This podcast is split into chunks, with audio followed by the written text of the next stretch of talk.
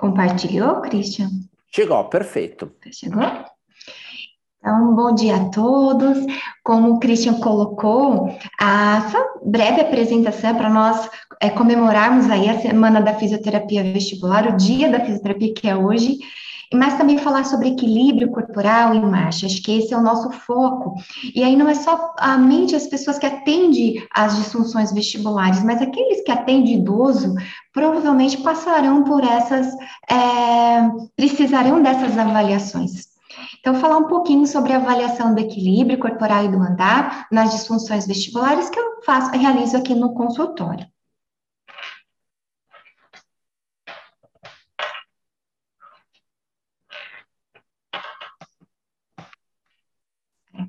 Então, qual é o objetivo dessa discussão hoje, assim, para nós concluirmos a nossa live?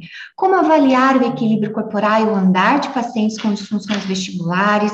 Quais parâmetros do equilíbrio corporal e do andar devemos avaliar? Quais instrumentos de avaliação podemos utilizar? Quais alterações físico-funcionais são observadas? Hoje eu vou apresentar um caso específico de remoção cirúrgica do neurinoma do acústico e como elaborar objetivos específicos, mensuráveis, reais, a curto e a longo prazo.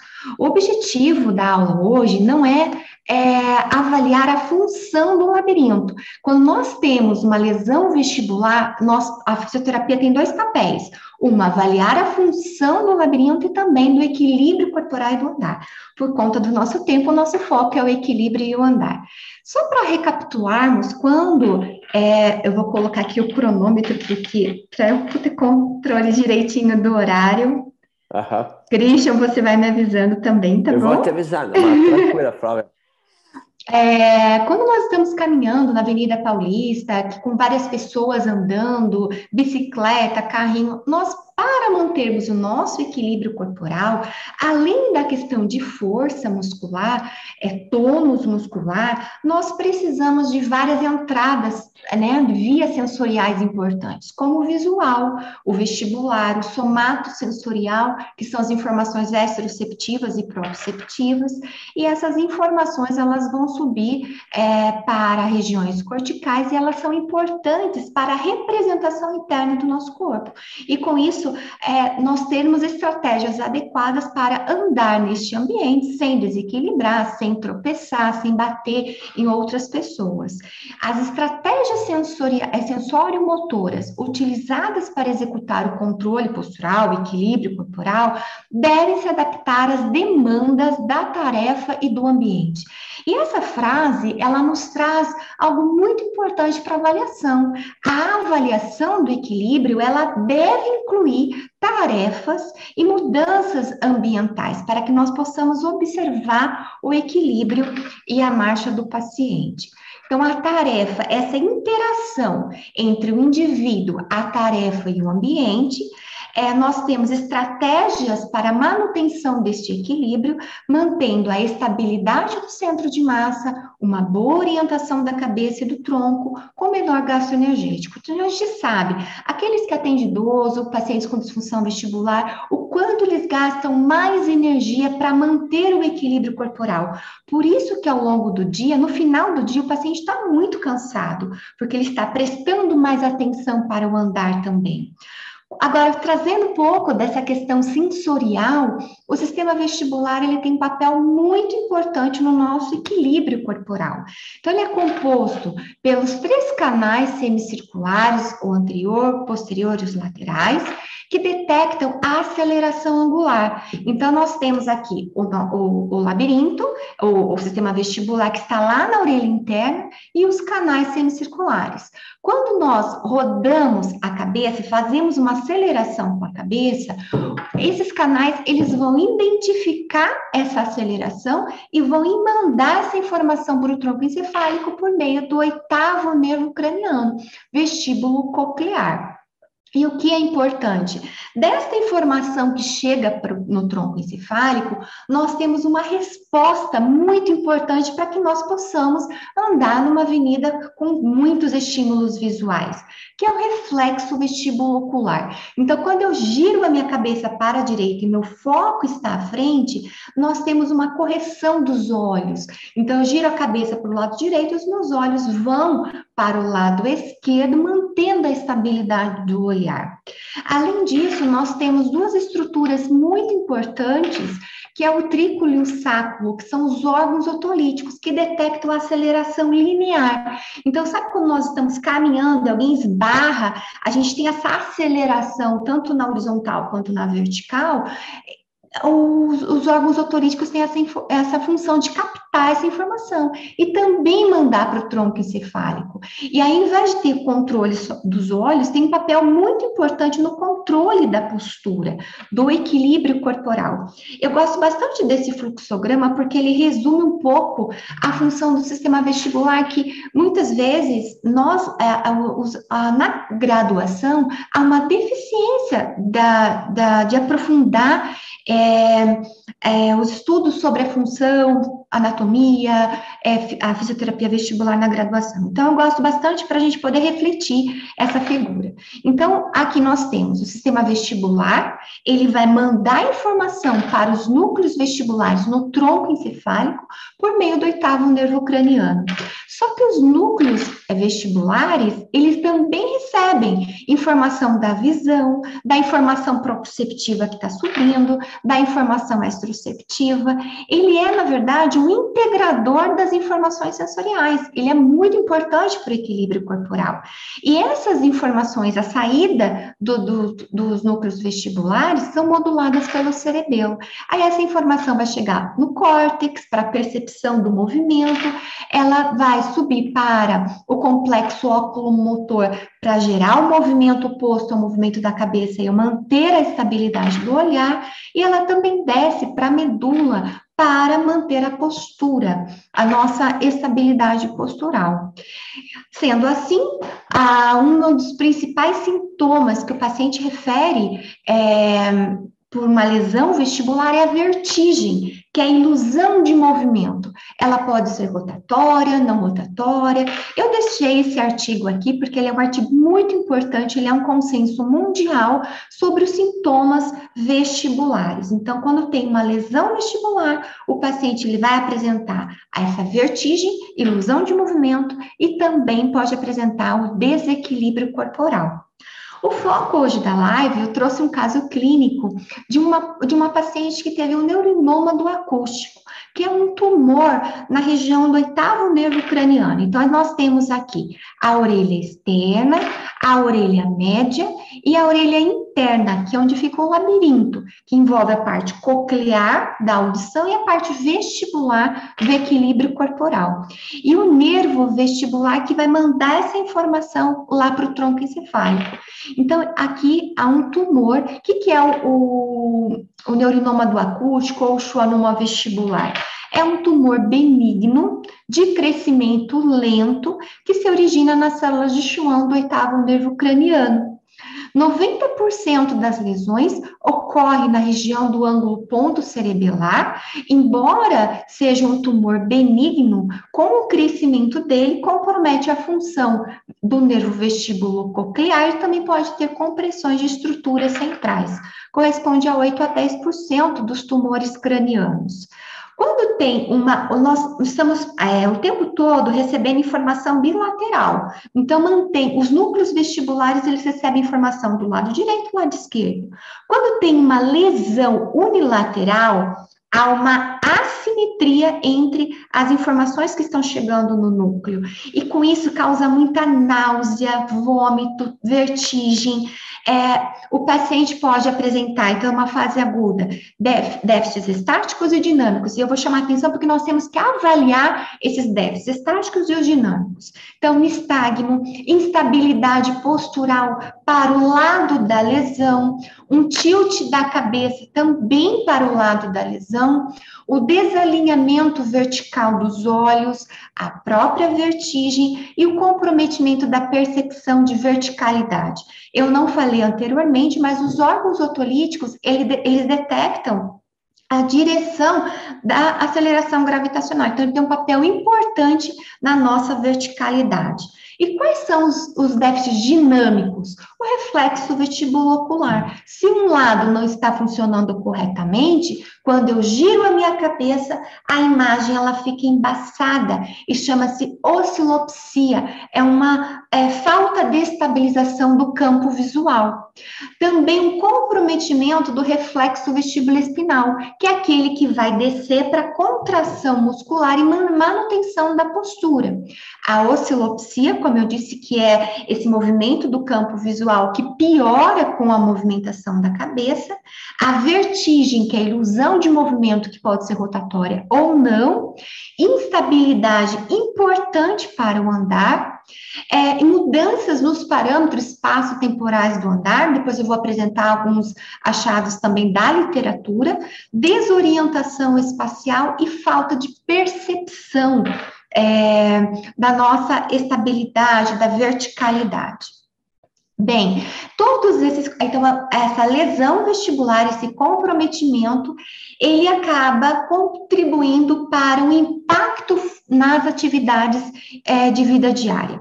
É, o caso clínico que eu vou apresentar é de uma jovem de 33 anos, compromete muito a questão profissional. Nos idosos, compromete muito as atividades do dia a dia desse idoso, levando até mesmo ao desuso, o medo de andar, o medo de movimentar a cabeça e deflagrar a tontura.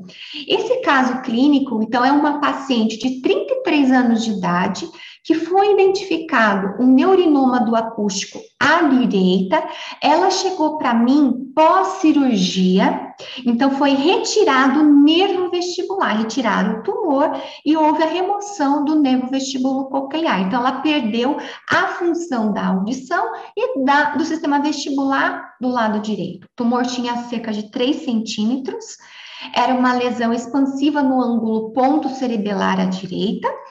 E aí, como que ela chegou para a reabilitação, né? Para a fisioterapia?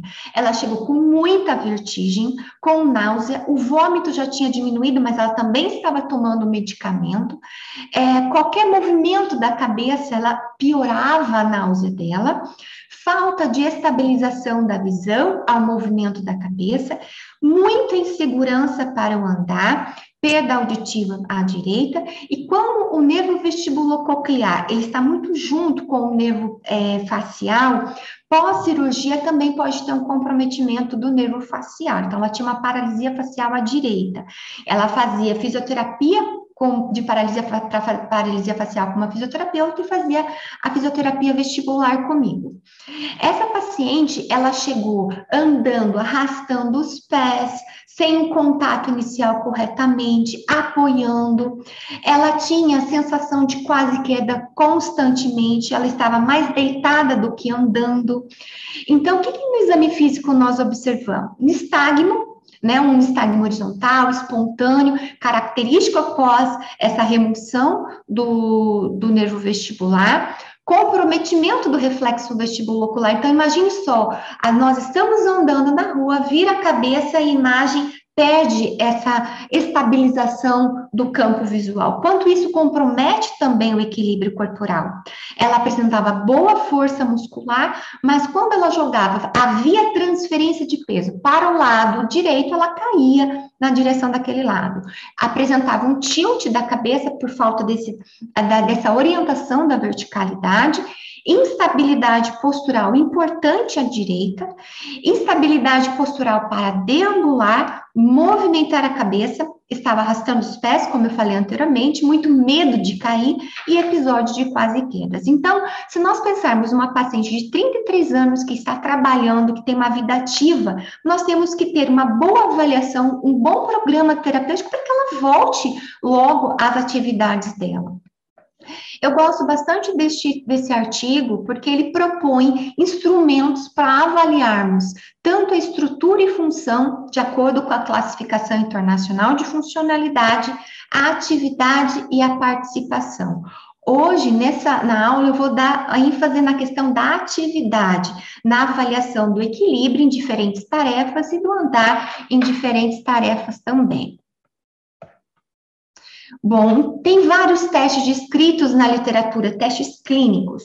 Hoje eu utilizo o teste que é o, o, é o BEST teste, que é um teste internacional da parte do equilíbrio corporal, e também nós temos a sua forma reduzida, o mini BEST. No consultório tenho utilizado o BEST teste e para pesquisa o mini BEST, que tem é, no, no, no BEST teste 27 tarefas para analisar o equilíbrio e a marcha, e no mini BEST 14 tarefas.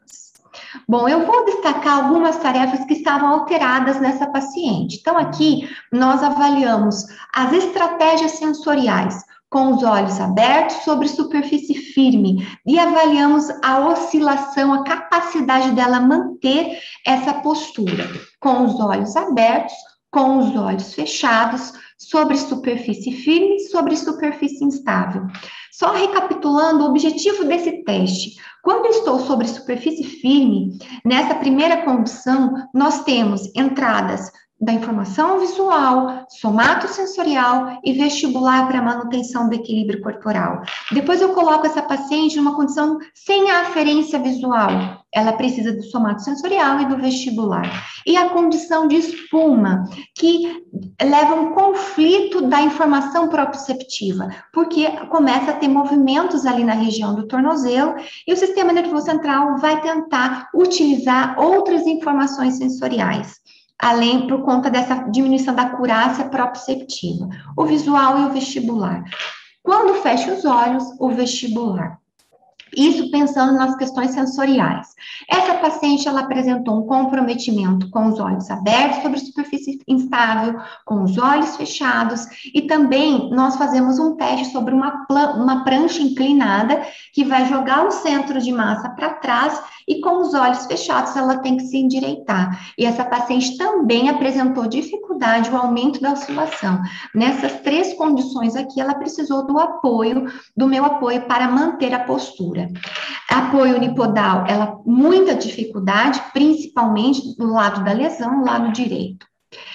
Outro ponto importante para avaliarmos é esses, essas tarefas estão do best test é, são as estratégias reativas. Então, aqui nós avaliamos a, a, a manutenção da postura. E nessas tarefas, nós avaliamos as estratégias compensatórias.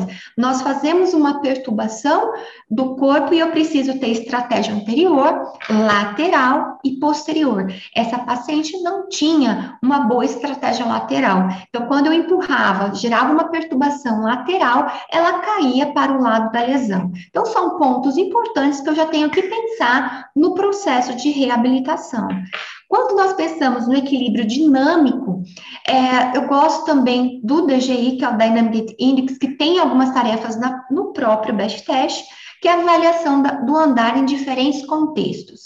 Então, marcha em superfície plana, depois marcha com mudança de velocidade, marchas com movimentação da cabeça. Isso é muito importante, porque se o paciente não tem estabilidade do campo visual, ele vai desequilibrar, vai apresentar instabilidade nessa condição. Também com movimentação da, da cabeça na vertical. É o giro sobre o próprio eixo, um outro ponto que gera instabilidade, que gerou instabilidade nessa paciente a, a, a antecipação para preparar para passar para um, por cima de um obstáculo, ficar com apoio temporário, com apoio unipodal, também prejuízo nessa paciente. E dificuldade para subir e descer escada sem o apoio no corrimão. No DGI, ela teve uma pontuação menor que 18 pontos.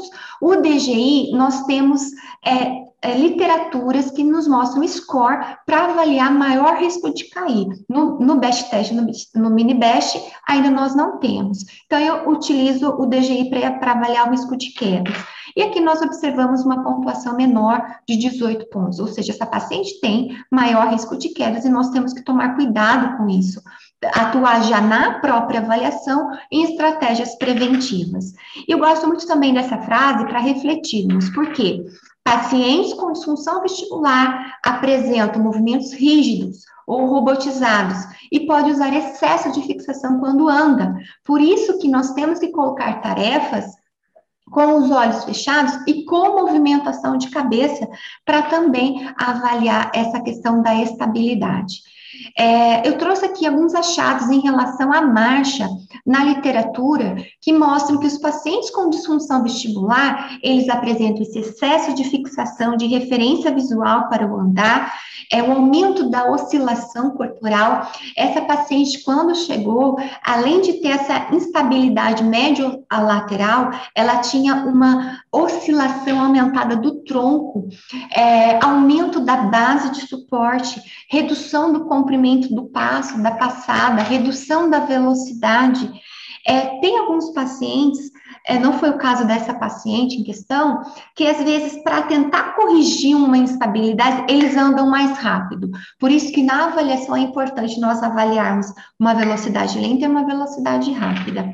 Ele tem um aumento da variabilidade da aceleração anteroposterior, que eu vou mostrar para vocês na avaliação por meio do sensor inercial, prejuízo na inicialização do andar, na resposta à carga, flutuação da velocidade, é, lateral, redução da força de propulsão. Então, tem vários trabalhos na literatura que já mostram esse comprometimento da marcha nos pacientes com disfunção vestibular. Então, nós temos que avaliar na nossa, é, a, né, no nosso, na, nosso, na nossa primeira avaliação desse paciente.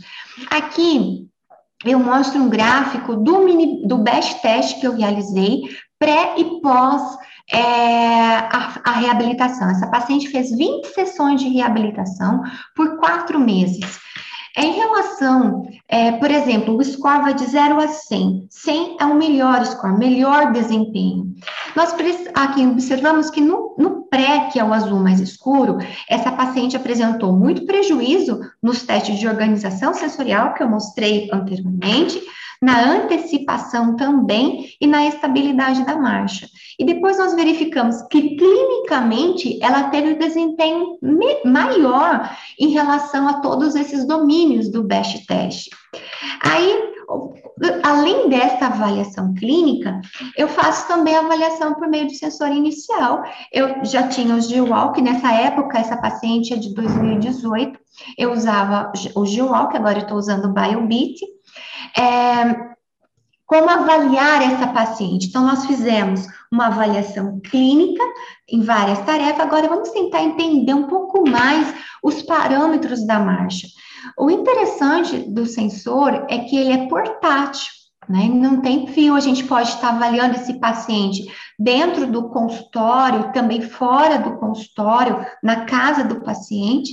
Nós pedimos para o paciente andar é, no corredor, é, nesse corredor tem mais de 10 metros, mas eles pedem acima de 7 metros, e avaliar é, a, as fotos e esse vídeo é da fisioterapeuta Denise, não é da paciente, ela é uma é, também professora e trabalha na área de fisioterapia vestibular.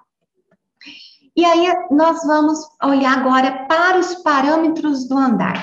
Então aqui nós temos a, a, fase, né, o ciclo da marcha, nós temos a fase de balanço e a fase de apoio.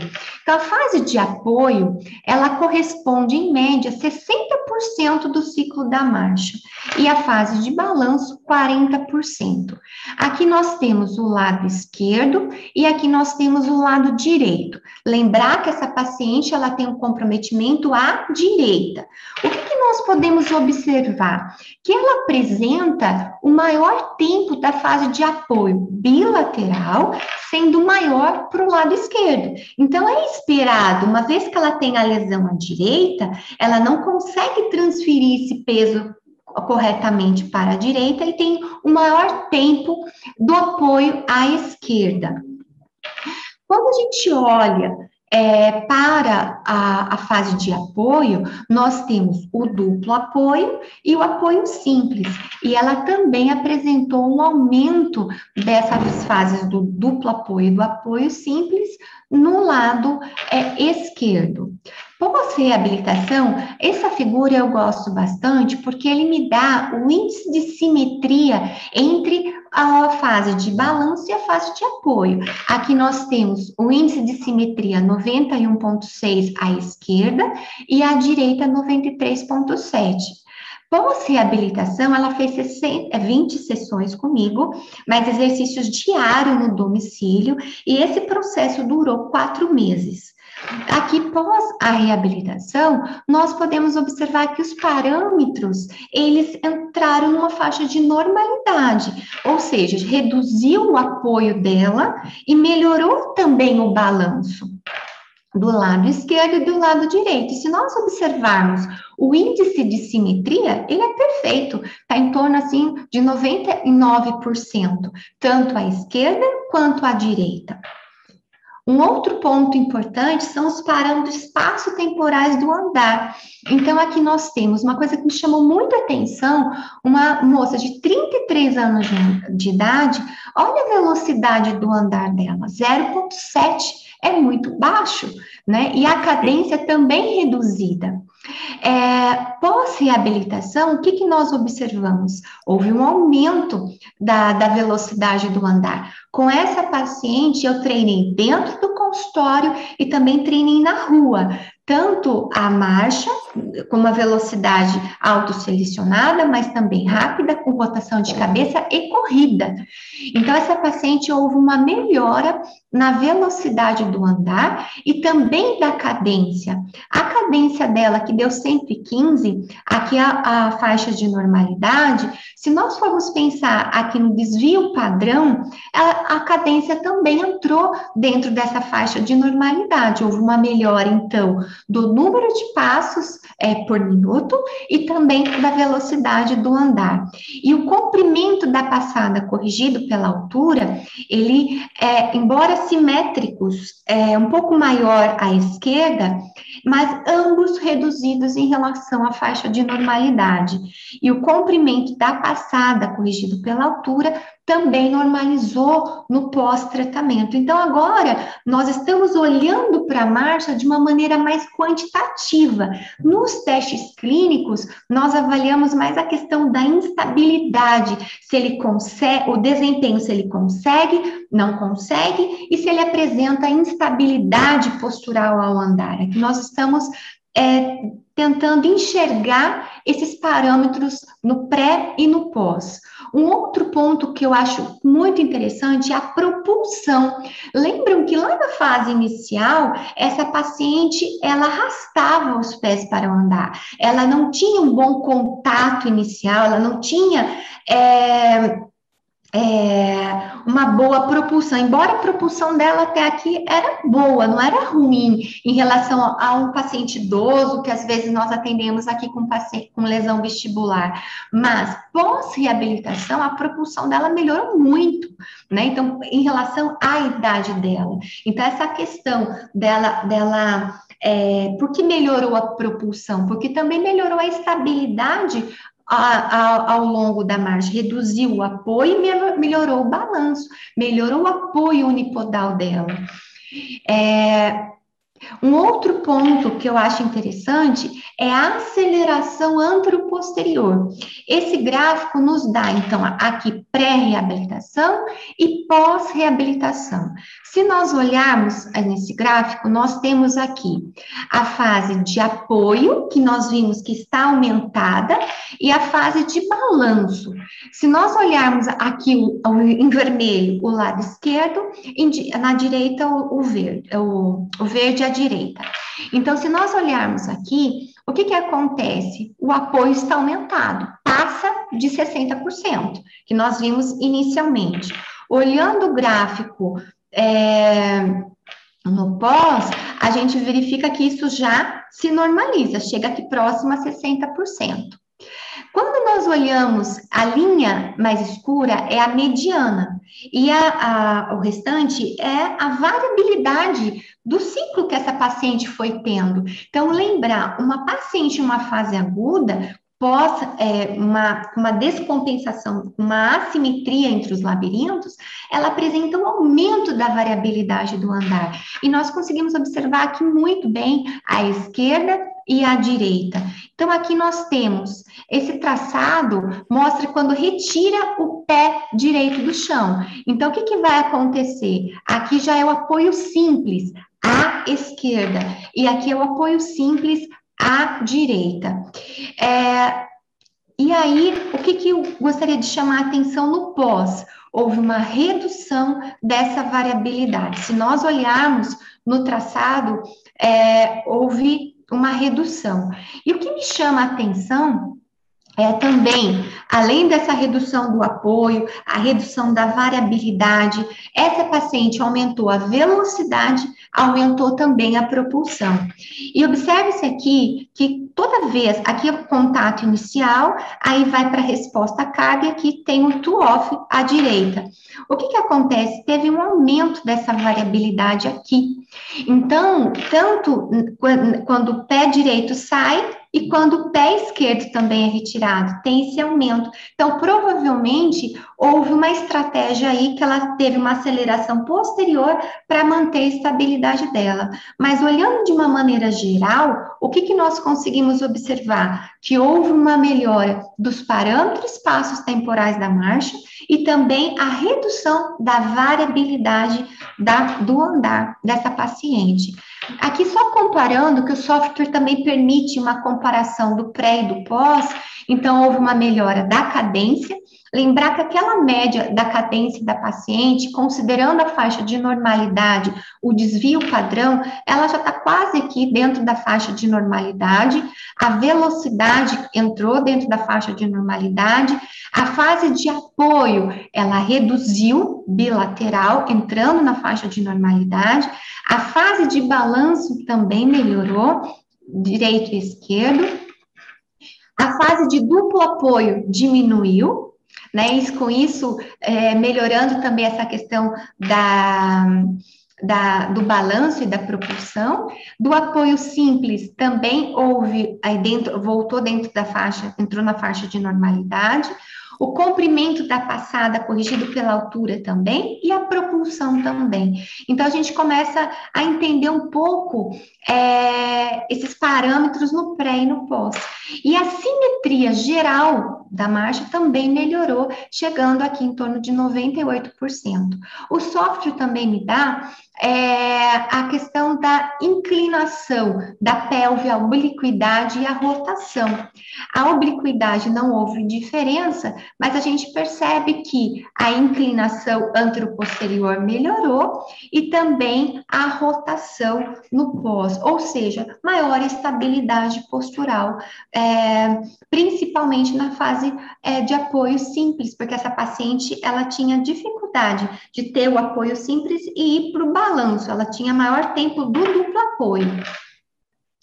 Bom, além dessa avaliação clínica, né, é, voltada para a atividade, avaliação da marcha, é importante, de acordo com a classificação internacional de funcionalidade, avaliarmos a participação. E a gente aplica um questionário de que avalia a desvantagem da vertigem na, nas atividades, na, no aspecto físico, funcional e emocional.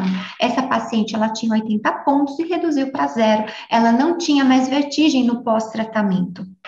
E aqui no DH a gente vê ah, o comprometimento na leitura, mudanças de posição, nas tarefas domésticas, no andar, no transporte público, nas atividades sociais, familiares, no próprio trabalho, na recreação.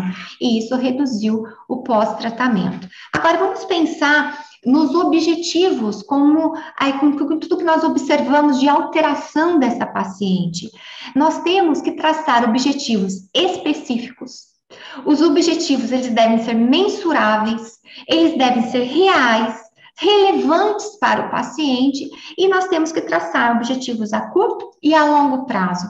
Considerando as, alterações observadas nessa paciente, nós podemos traçar aí como objetivo para esse processo de reabilitação, promover a estabilidade visual durante os movimentos cefálicos. Ela não tem mais a função vestibular adequada e nós temos que usar mecanismos para compensar essa deficiência, reduzir a vertigem, recuperar o equilíbrio corporal corporal semestático e dinâmico, que nós observamos que nós atingimos esses objetivos, reduzir a desorientação espacial, diminuir a sensibilidade à movimentação da cabeça, nós também conseguimos atingir esse objetivo, melhorar a navegação espacial, reduzir a vertigem visual, que seria isso quando ela vai ao ambiente como eu falei para vocês na rua, com muito conflito visual, alguns pacientes também podem apresentar vertigem. Evitar o desuso, que é muito comum nesses pacientes. Ah, eu tenho tontura, então não vou movimentar a cabeça. Ah, eu tenho tontura para o andar, eu tenho instabilidade, então vou ficar olhando o tempo todo para o chão, buscando referência visual para eu manter a minha estabilidade reduzir o risco de quedas, reduzir o medo do movimento, reduzir o risco de acidentes. Essa paciente saiu do risco, ela tem, se nós observarmos os resultados dela, ela voltou a ter uma vida normal. Ela tinha muita dificuldade em realizar, ela fazia hidroginástica, ela tem, ainda continuou com alguma dificuldade, porque é um ambiente de muito conflito, ela sentia enjoo, mas de resto ela voltou às atividades, tanto profissionais como sociais. É, e esse é o nosso objetivo principal da reabilitação também, né? Traçar objetivos para estimular as atividades e a participação social do paciente. Então, para finalizarmos, eu gostaria de deixar aqui algumas recomendações, algumas orientações que eu acho importante para refletirmos na avaliação do equilíbrio corporal. Então, o importante, a avaliação do equilíbrio corporal e do andar deve simular tarefas e atividades do dia a dia que causam vertigem, tontura e desequilíbrio corporal. É importante analisar o limite de estabilidade, os ajustes posturais antecipatórios, compensatórios, a postura, estratégias sensoriais, força muscular, equilíbrio corporal em diferentes contextos sensoriais e os parâmetros biomecânicos do andar. A avaliação do equilíbrio corporal do andar deve incluir a análise do risco de quedas. O sensor inercial, ele permite monitorar o impacto da, eh, da deficiência do sistema vestibular nos parâmetros espaço-temporais, variabilidade do andar, propulsão, simetria, é, simetria também da mobilidade pélvica, dentre outros parâmetros. Hoje, o BioBeat, ele também permite é, analisar a oscilação é, corporal naqueles testes de organização sensorial, com os olhos abertos, olhos fechados, sobre som firme, sobre superfície instável, que nós observamos clinicamente. É importante realizarmos uma avaliação cinético-funcional minuciosa para apresentarmos ao paciente objetivos fisioterapêuticos mensuráveis, factíveis, relevantes a curto e a longo prazo. Então, era isso que eu gostaria de apresentar para nós discutirmos nessa live. Fico aberta para perguntas. Eu vou descompartilhar. Fantástico, Flávia. É impressionante o resultado na marcha, porque em quatro meses uh, passar aquela estabilidade ali no andar é incrível, né? Agora, é, eu vejo uma grande complexidade porque hum, a tua avaliação entra em uma visão bem ampla sobre o paciente, né? Inclusive sobre tarefas do dia a dia, sobre aspectos também emocionais. Eu vi que tu trabalha em vários aspectos, né? E, e isto tem também uma complexidade de tarefas da reabilitar. Uhum. Da onde tu começa? Sim, eu, o importante, Christian, é assim, às vezes o paciente ele veio com o diagnóstico de uma doença, mas nós não tratamos a doença, nós tratamos o impacto dela na, fun na funcionalidade, né? Então, a primeira, o primeiro dia, eu falo que a avaliação ela deve ser diária né? Porque esse paciente ele vai mudando ao longo do tempo por conta da neuroplasticidade.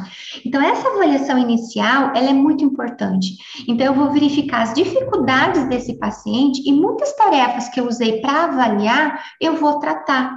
Então, a princípio eu vou começar a trabalhar com os olhos fechados, eu vou trabalhar com os movimentos de, de cabeça mais lentos, porque a paciente sente enjoo, e à medida com que ela vai melhorando, eu vou intensificando os exercícios exercícios.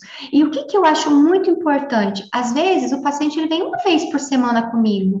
Aí eu tenho que planejar também exercício diário e seguros para ele realizar no domicílio. Então, eu sempre indico exercício para casa. Exercício, essa paciente realizou exercício diariamente no domicílio, duas, três vezes por dia, para tentar melhorar a estabilidade da visão ao movimento da cabeça.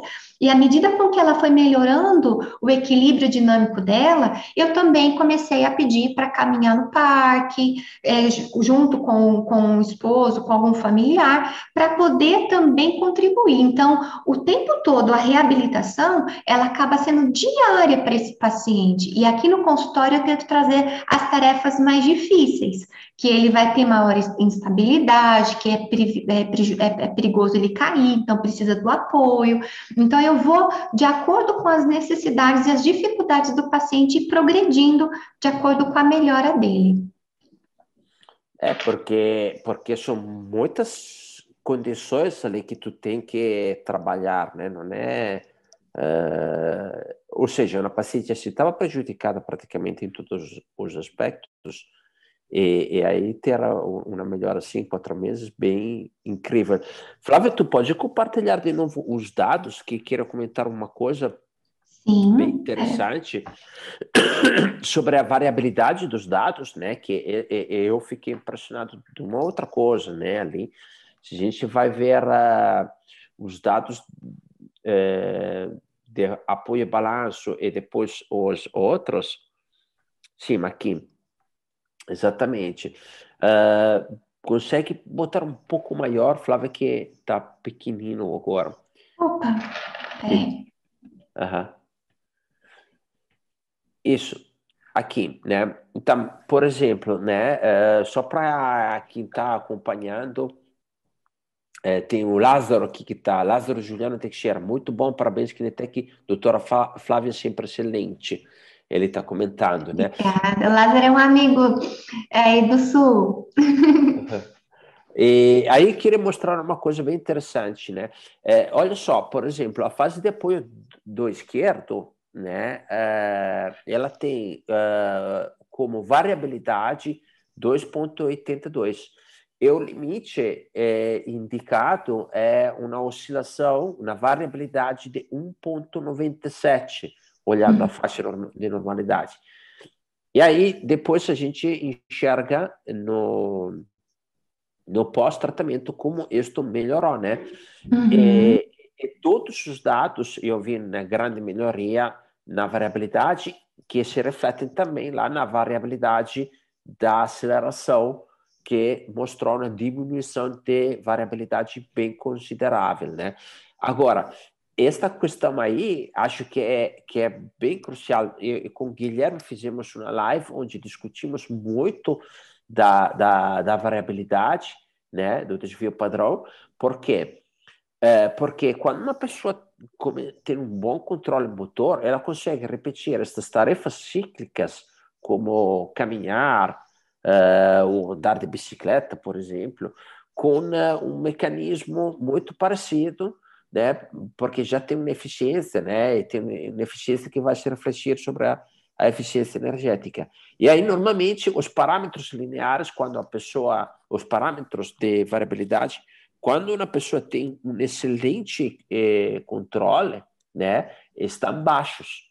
Então, uhum. a gente acaba de ver uma pessoa que caminhou 30 metros com uma velocidade com, com uma variação de 0,01 né? Então, ela dá praticamente é, idêntico 30 metros com a mesma velocidade. Né?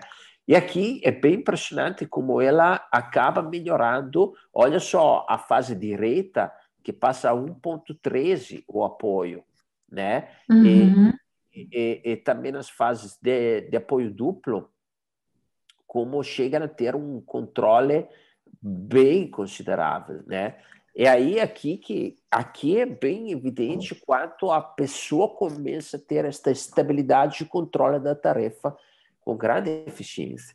E, em quatro meses, assim, eu, eu, te falei, né, que tem esses problemas, estou pensando em vir me tratar contigo, Flávio, porque ninguém está entendendo nada aqui que eu tenho consultas, entendeu? E, e, são anos, né? São anos. Então, é, é, incrível ver como, como tu melhorou aqui a, a paciente, né? Então, o acompanhamento dentro dos quatro meses teve sempre o mesmo espaçamento ou era mais intenso no começo, depois tu espaçou mais? Como era? Não, ela, ela veio, Cristian, uma vez por semana. No começo ela estava vindo até duas vezes, depois ela começou uma vez por semana. À medida com que ela foi tendo melhor estabilidade em pé para poder andar, eu comecei a dar alguns exercícios dinâmicos para ela em casa também. E ela realizava diariamente, porque isso é muito importante. Porque, ah, nesse caso, o que, que acontece? Essa paciente deixou de ter o nervo vestibular à direita né? É. Então, ela precisa ter estratégias compensatórias para melhorar a estabilidade da visão e a estabilidade postural. Então, eu preciso também treinar o sistema somatosensorial dessa paciente. Então, é, é importante diariamente para ativar esse mecanismo de neuroplasticidade. Ela realizava três vezes por dia o exercício de interação visual-vestibular para melhorar a estabilidade visual ao movimento da cabeça, e à medida com que melhorou o equilíbrio dela, ela começou a andar melhor, ela começou também a realizar várias tarefas da marcha em casa e depois no parque. Sim. Mostra de novo a velocidade, porque ali é outra coisa. Né? A, a, velocidade que ela tinha no começo era 0,72, o limite é 0,95. Abaixo de 0,95 é risco de queda. Então, ela estava aqui com um risco de queda já bem marcante, né? 0,72. E aí, depois, ela passou a 1,32. Ela dobrou a velocidade dela. E é. o interessante, Cris, é que com ela, eu faz... depois chegou o um momento eu saio do consultório porque ela é jovem, ela corre, ela anda de bicicleta. Então a gente fez várias tarefas na rua, corrida, é, anda com um pé na frente do outro, com movimentação da cabeça, e ela fez muito bem. Então essa velocidade do andar dela eu gostei bastante, e com bom controle motor, né? Que diminuiu essa questão da Sim. variabilidade. Fantástico. Não, parabéns, uh, parabéns, Flávia. É, resultado assim, né? É, é, é, é a diferença. O que, que muda na conversa com o paciente quando tu entrega dados assim? Olha, ela era uma paciente jovem, ela queria voltar logo trabalhar, então para ela, ela queria entender todo o processo dela. Então, o que, que eu faço? Eu termino a avaliação, eu já saio um gráfico daquela avaliação clínica, sabe? Que, que eu mostrei para vocês em porcentagem em relação ao desempenho. Aí eu também imprimo a avaliação da, da marcha e mostro, olha, nós iremos trabalhar aqui, nós temos que melhorar isso, nós temos que melhorar. Eu coloco os pontos que ela tem que melhorar. E eu acho que isso incentiva, porque o mérito não é só meu, é, é, é o fato dela ter participado desse processo de reabilitação, né? Porque tem pacientes que a gente fala, vamos fazer três vezes por dia exercício, ele não faz, ou faz um. Ela não, ela faz tudo direitinho. Então é aquela paciente que se envolveu nesse processo todo.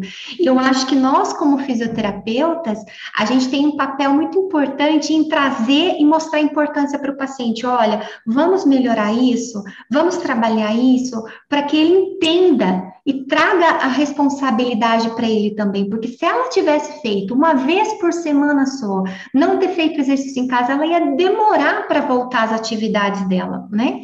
É, então, eu acho que é, isso você consegue envolver mais o paciente, ter a participação mesmo ativa do paciente no processo de reabilitação.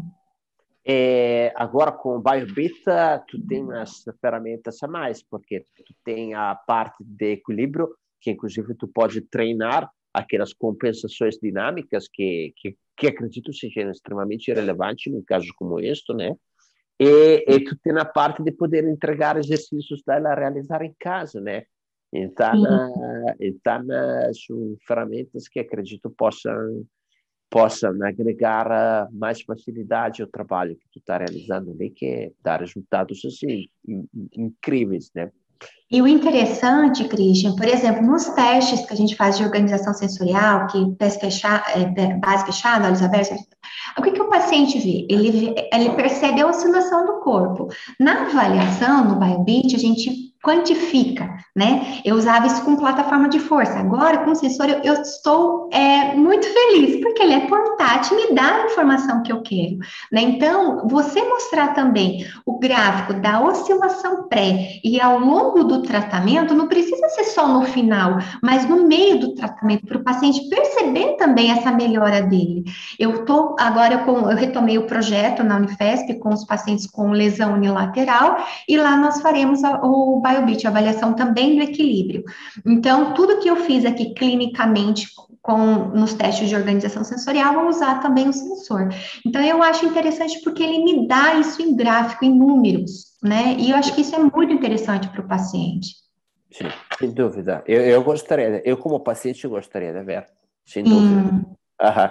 Porque as avaliações que eu tive, muito empírica. Ah, tu tá bem, né? Como tô, não estou bem? Estou com a cabeça assim, não estou bem, não estou bem. Não, mas tu responde bem. Tá, tudo bem. Não sei, para mim não estou bem. Eu não me sinto bem. Então, não é que eu quero me sentir mal, eu quero me sentir bem. Então, se, se, se tu não está encontrando o que, que eu tenho, é que tu não está fazendo a avaliação que é necessária, na minha opinião, né?